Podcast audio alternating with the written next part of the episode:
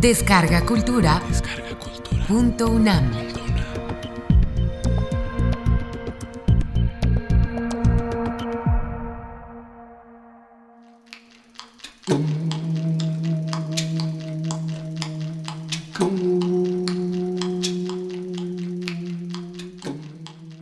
Dama de corazones.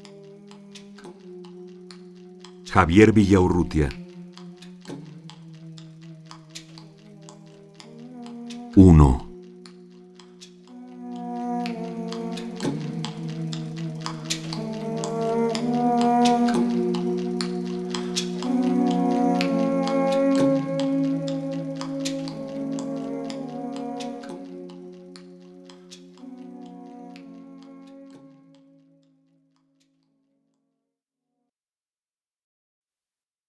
Hace tiempo que estoy despierto.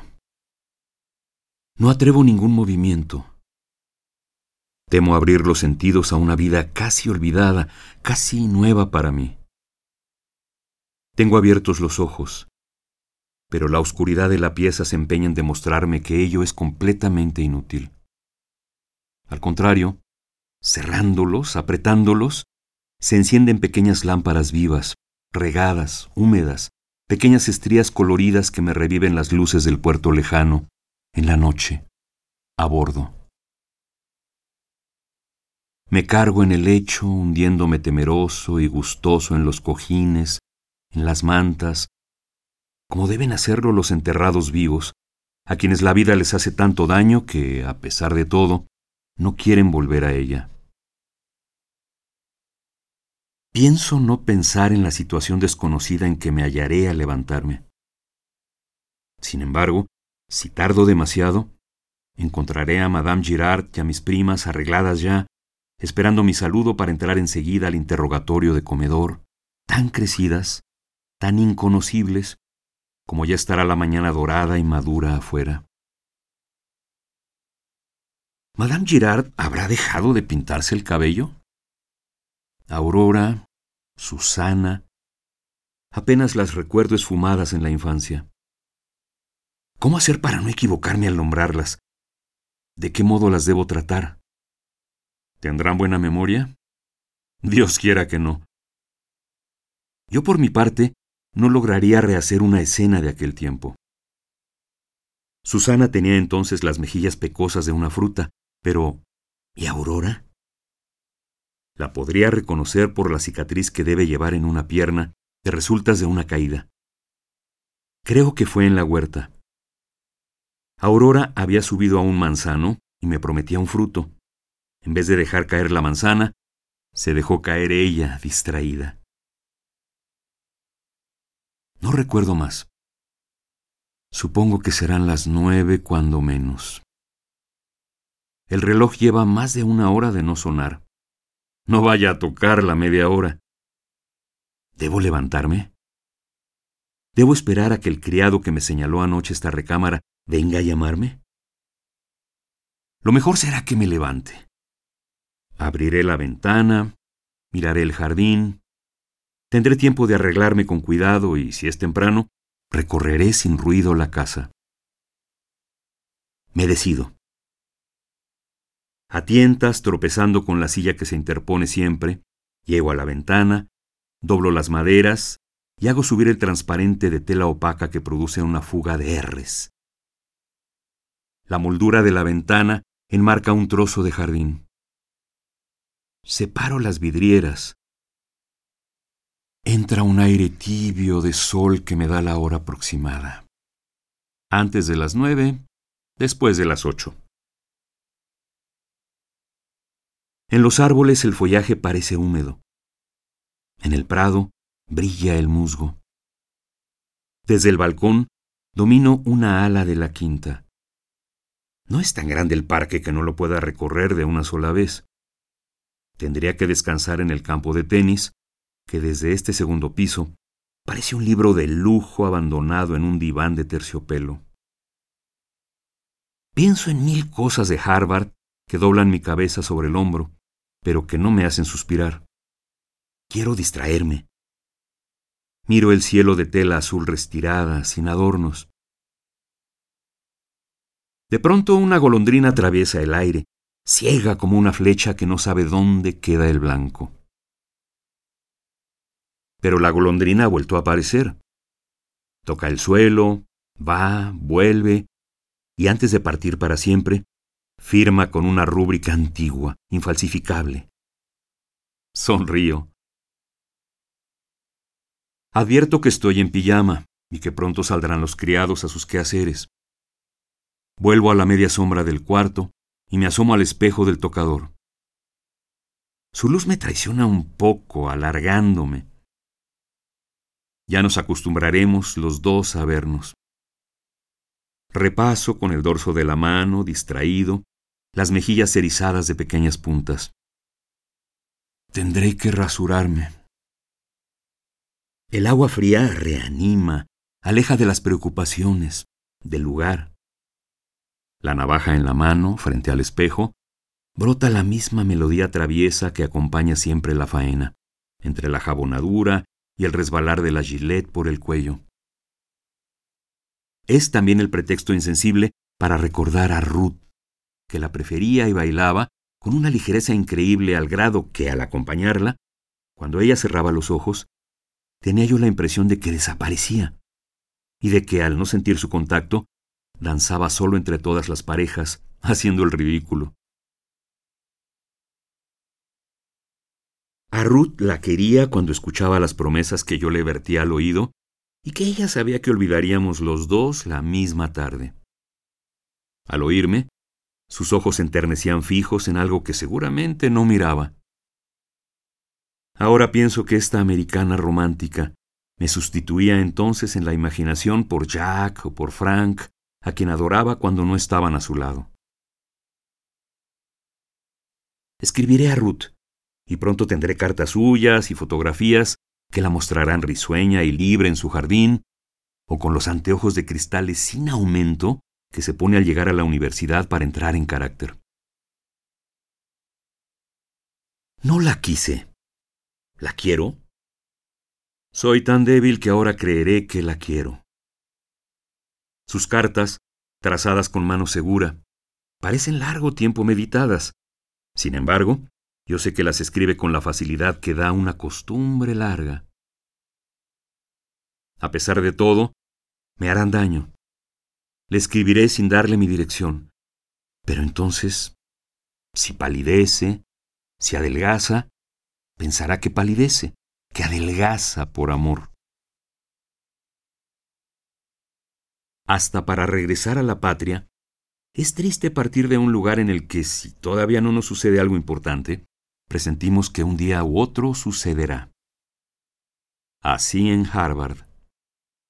Y quién sabe si lo más hermoso de esa vida era que no llegaba nunca el acontecimiento que se anunciaba todos los días.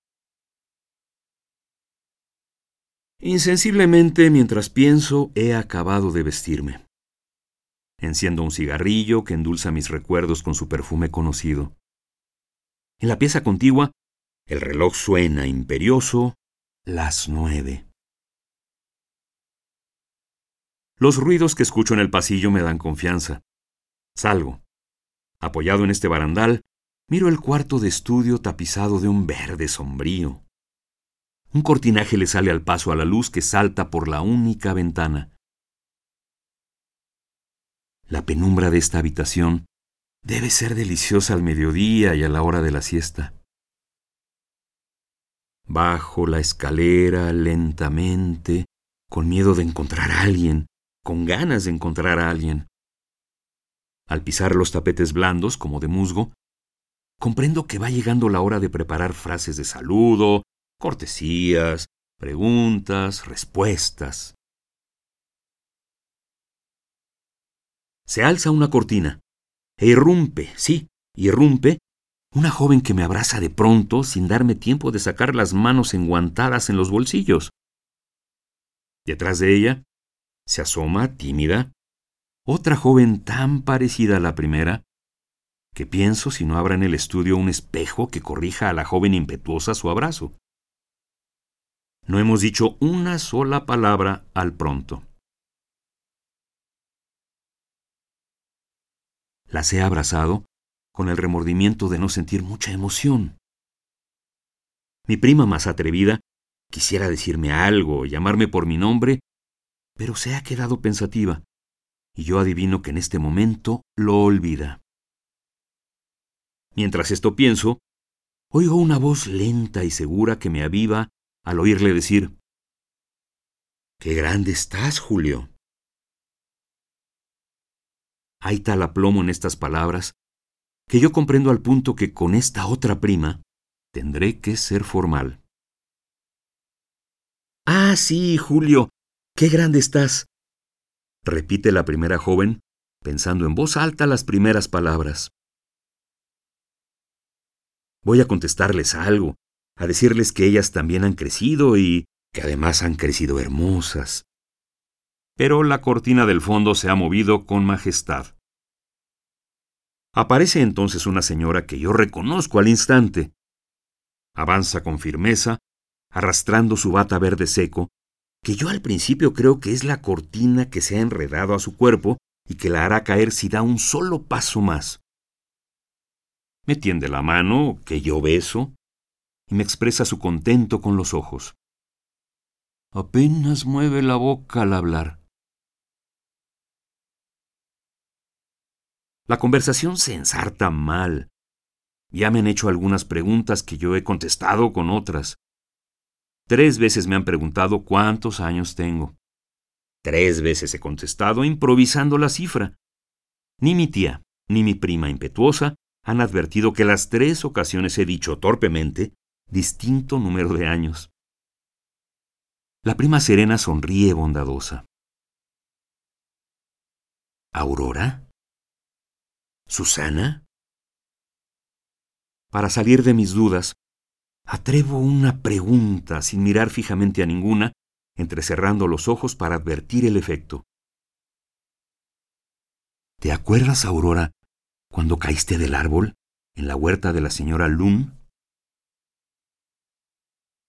Pero las jóvenes, como si se hubieran propuesto burlarme, me han lanzado simultáneamente los dardos de sus preguntas.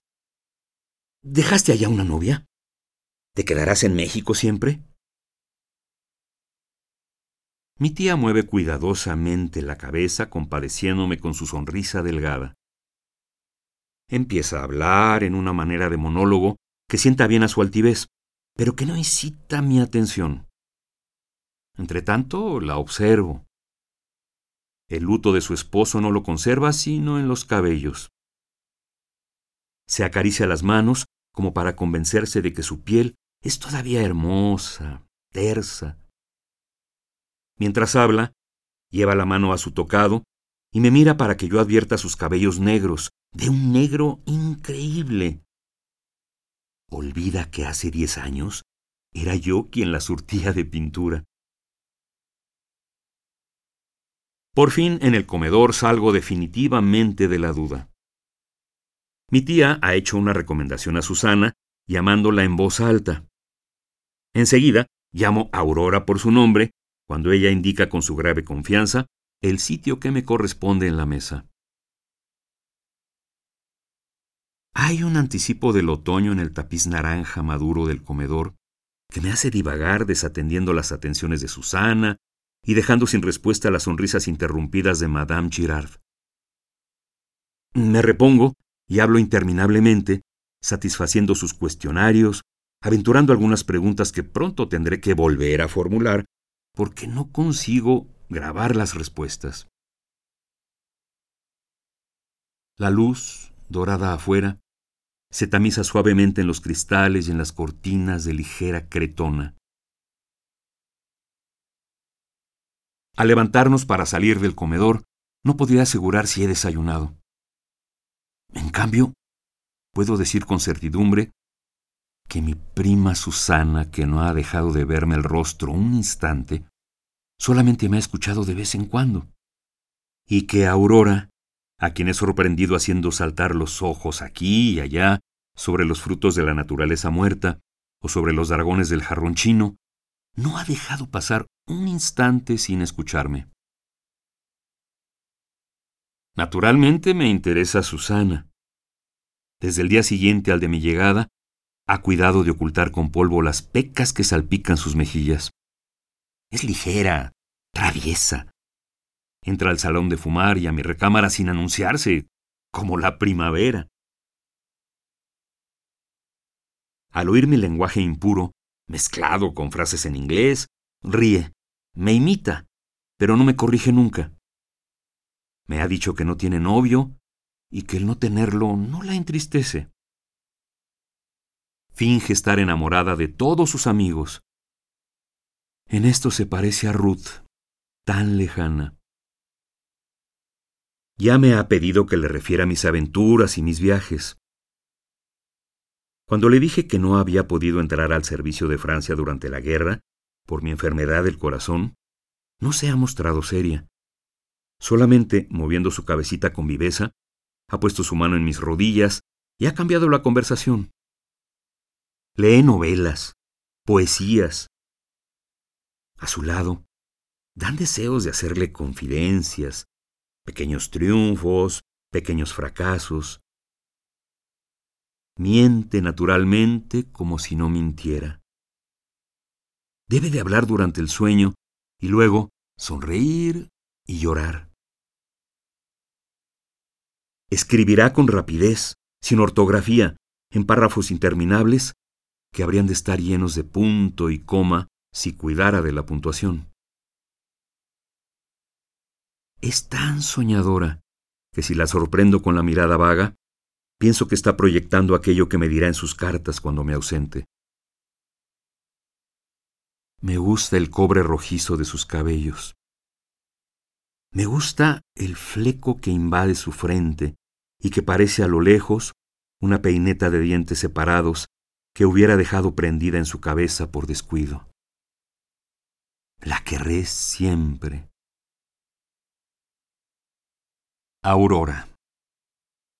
¿La quiero menos? No, pero la temo. Frente a ella me siento como un impostor. Comprendo que mi conversación le parece ligera y que adivina todo lo que hay en ella de mentira. Se arregla cuidadosamente. Es lenta, grave. No entra al salón de fumar, ni menos aún a mi recámara, sin dejar caer un libro, sin antes toser varias veces, anunciándose como el invierno. Se interesa por cuanto digo.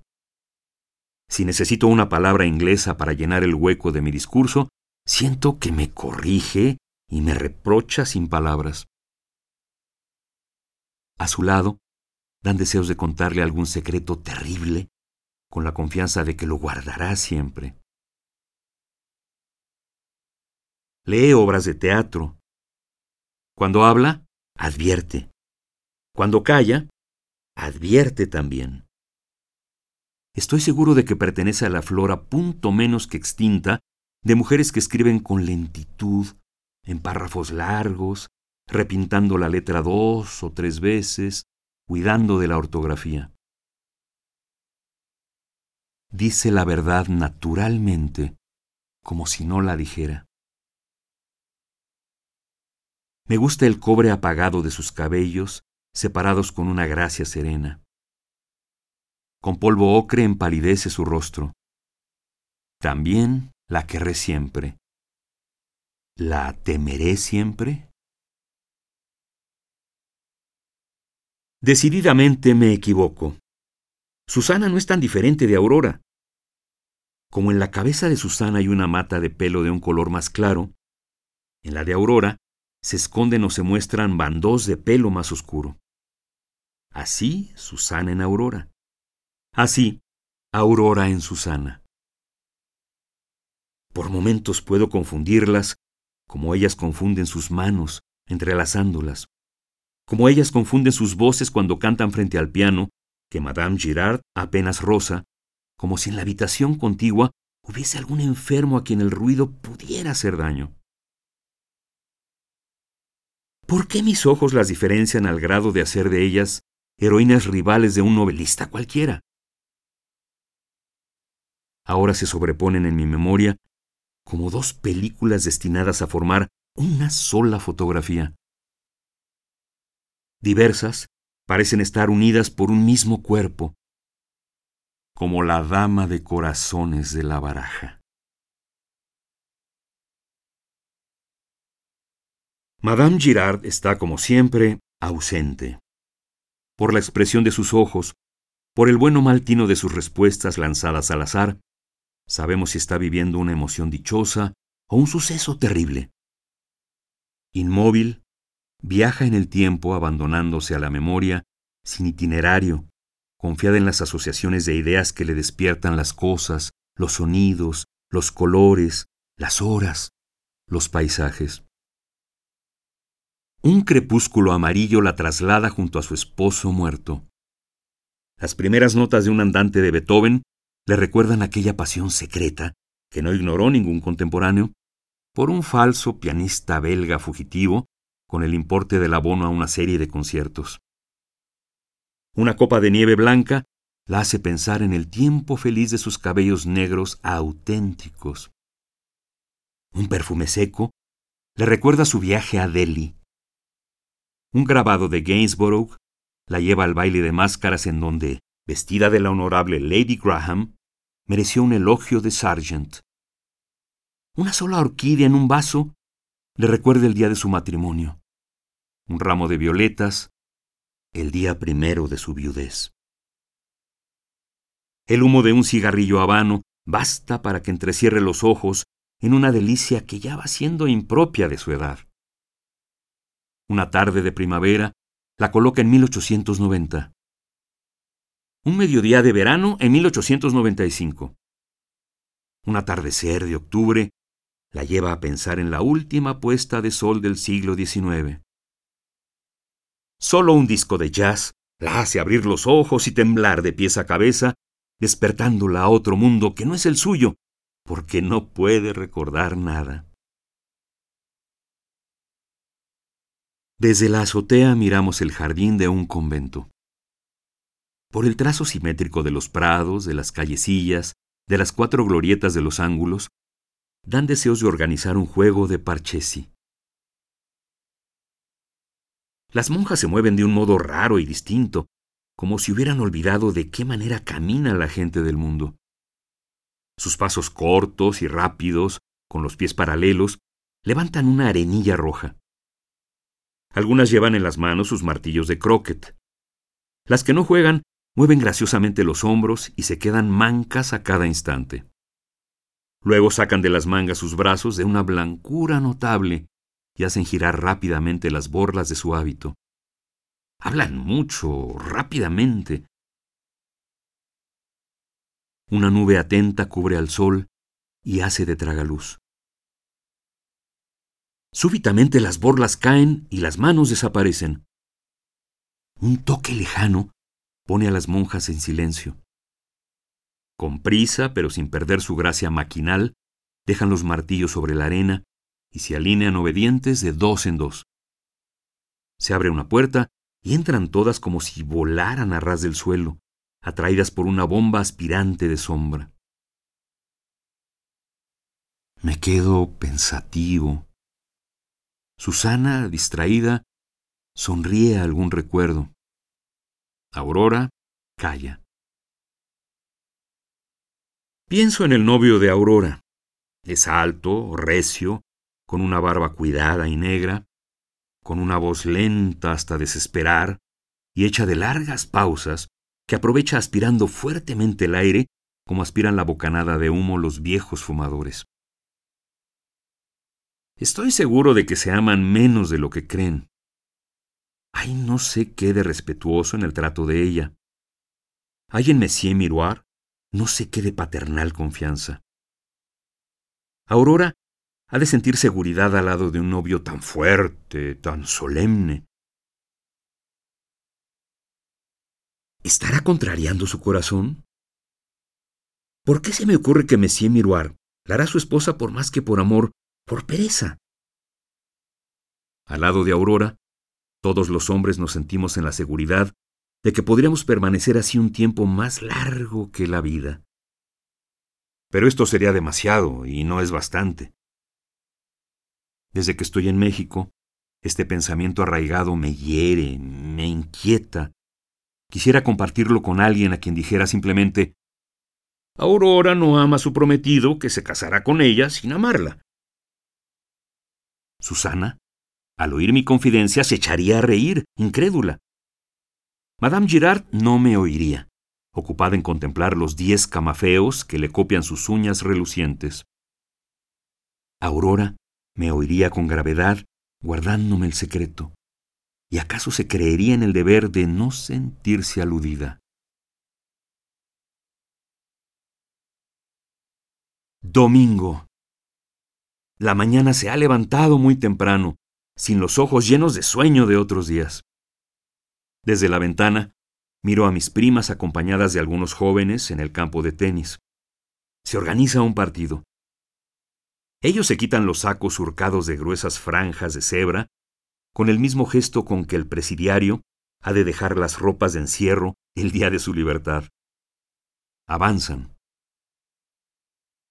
A lo lejos, al principio, se diría que a este juego le hace falta acompañamiento de música.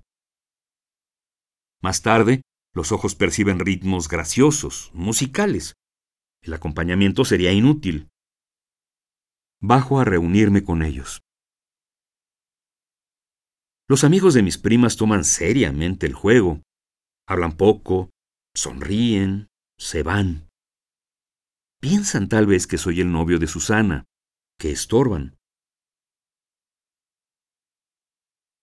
Tendidos en el musgo tibio, quedamos solos en silencio. Susana toma la raqueta y finge usarla a modo de guitarra. La deja de pronto como si pensara que se equivoca. Se equivoca. Aurora, después de un examen, advierte que hay pequeños insectos en el prado. En el agua del aire se desvanecen las ondas que hicieron al caer las palabras. El silencio se rehace como un espejo de agua. Y cuando ya me está ahogando, al punto de que voy a lanzar un grito cualquiera para romperlo, aparece Monsieur Miroir. A Aurora le sube lentamente al rostro un vivo rubor, como cuando se vierte vino rojo en una copa fina. Monsieur Miroir nos saluda. Alarga la mano a su prometida. Se alejan. Monsieur Miroir se apoya en el brazo de Aurora como en el brazo de una enfermera. Aurora le sonríe con la sonrisa que hace feliz a un convaleciente. Cuando entran a la casa, siento que una nube vela la mitad de este sol de junio. Queda la otra mitad. No odio al novio de Aurora. No tendría valor para verter un veneno en su copa, ni para apretar el gatillo de mi revólver, cuando a dos pasos y sin razón me vuelve la espalda. Sin embargo, ¿impediría que alguien derramara el veneno? ¿En qué piensas, Julio? Eres tonto, pierdes el tiempo y dejas que tu prima entre a ese baño de soledad y melancolía del que no se sale sino tiritando. No olvides que hoy te han regalado un día espléndido, que habrás de partir y gustar como el fruto maduro al punto que no puede dejarse para mañana.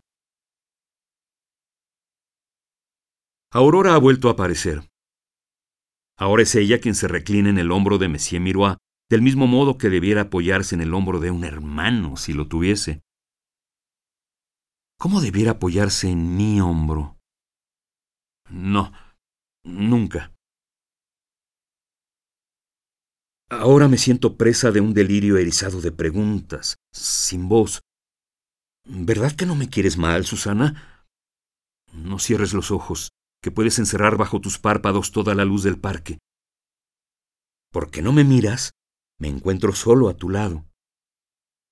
Y si me miras, te siento tan lejana que cuando escucho tu voz, me parece que está verificándose un milagro. ¿Por qué, Susana, te alejas de ti, de mí, de todos? ¿Por qué yo mismo me alejo? ¿Por qué no me abandonas las manos? ¿Por qué yo no te las tomo? Tengo la certidumbre de que me dejarías apoyar mi mano en tu mano, pero la encontrarías de mármol y sentirías lo mismo que al apoyarte en el brocal de un pozo bañado en sombra. Nada. Daría un año de vida. ¿Un año? No, porque es mucho. ¿Un mes? No. Un día, que también es mucho, por oír lo que murmuras de mí durante el sueño. Pero esto es imposible. En cambio, si te lo preguntara, me lo dirías tan claramente que no me atrevo a pedírtelo. Siento que una niebla empaña mis ojos. Te miro esfumada y con una aureola de luz sobre la cabeza. Hago esfuerzos por decirte algo, pero del mismo modo que durante el sueño de la siesta, llega un momento en que precisa despertar, a riesgo de congestionarnos si no lo conseguimos, y no obstante, sentimos la angustia de no encontrar la puerta de la realidad. No puedo decirte nada. Tengo alineadas las palabras. ¿En qué piensas, Susana? ¿O por qué callas? Tengo el tono y la temperatura con que quiero decírtelas, pero al llegar a mi garganta se desordenan y siento miedo de lanzar un grito que te asuste o te haga reír. Estoy seguro de que si dentro de un instante no dices algo, envejezco. Siento que ya de pie pones tu mano en mi hombro. Vuelvo a ser dueño de mí. Podría decir fácilmente muchas cosas, soy joven otra vez. Pero te has alejado ya. Aurora, Susana.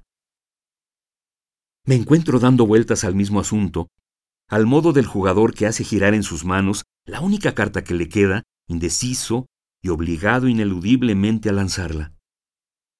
Solo que mi carta tiene dos figuras.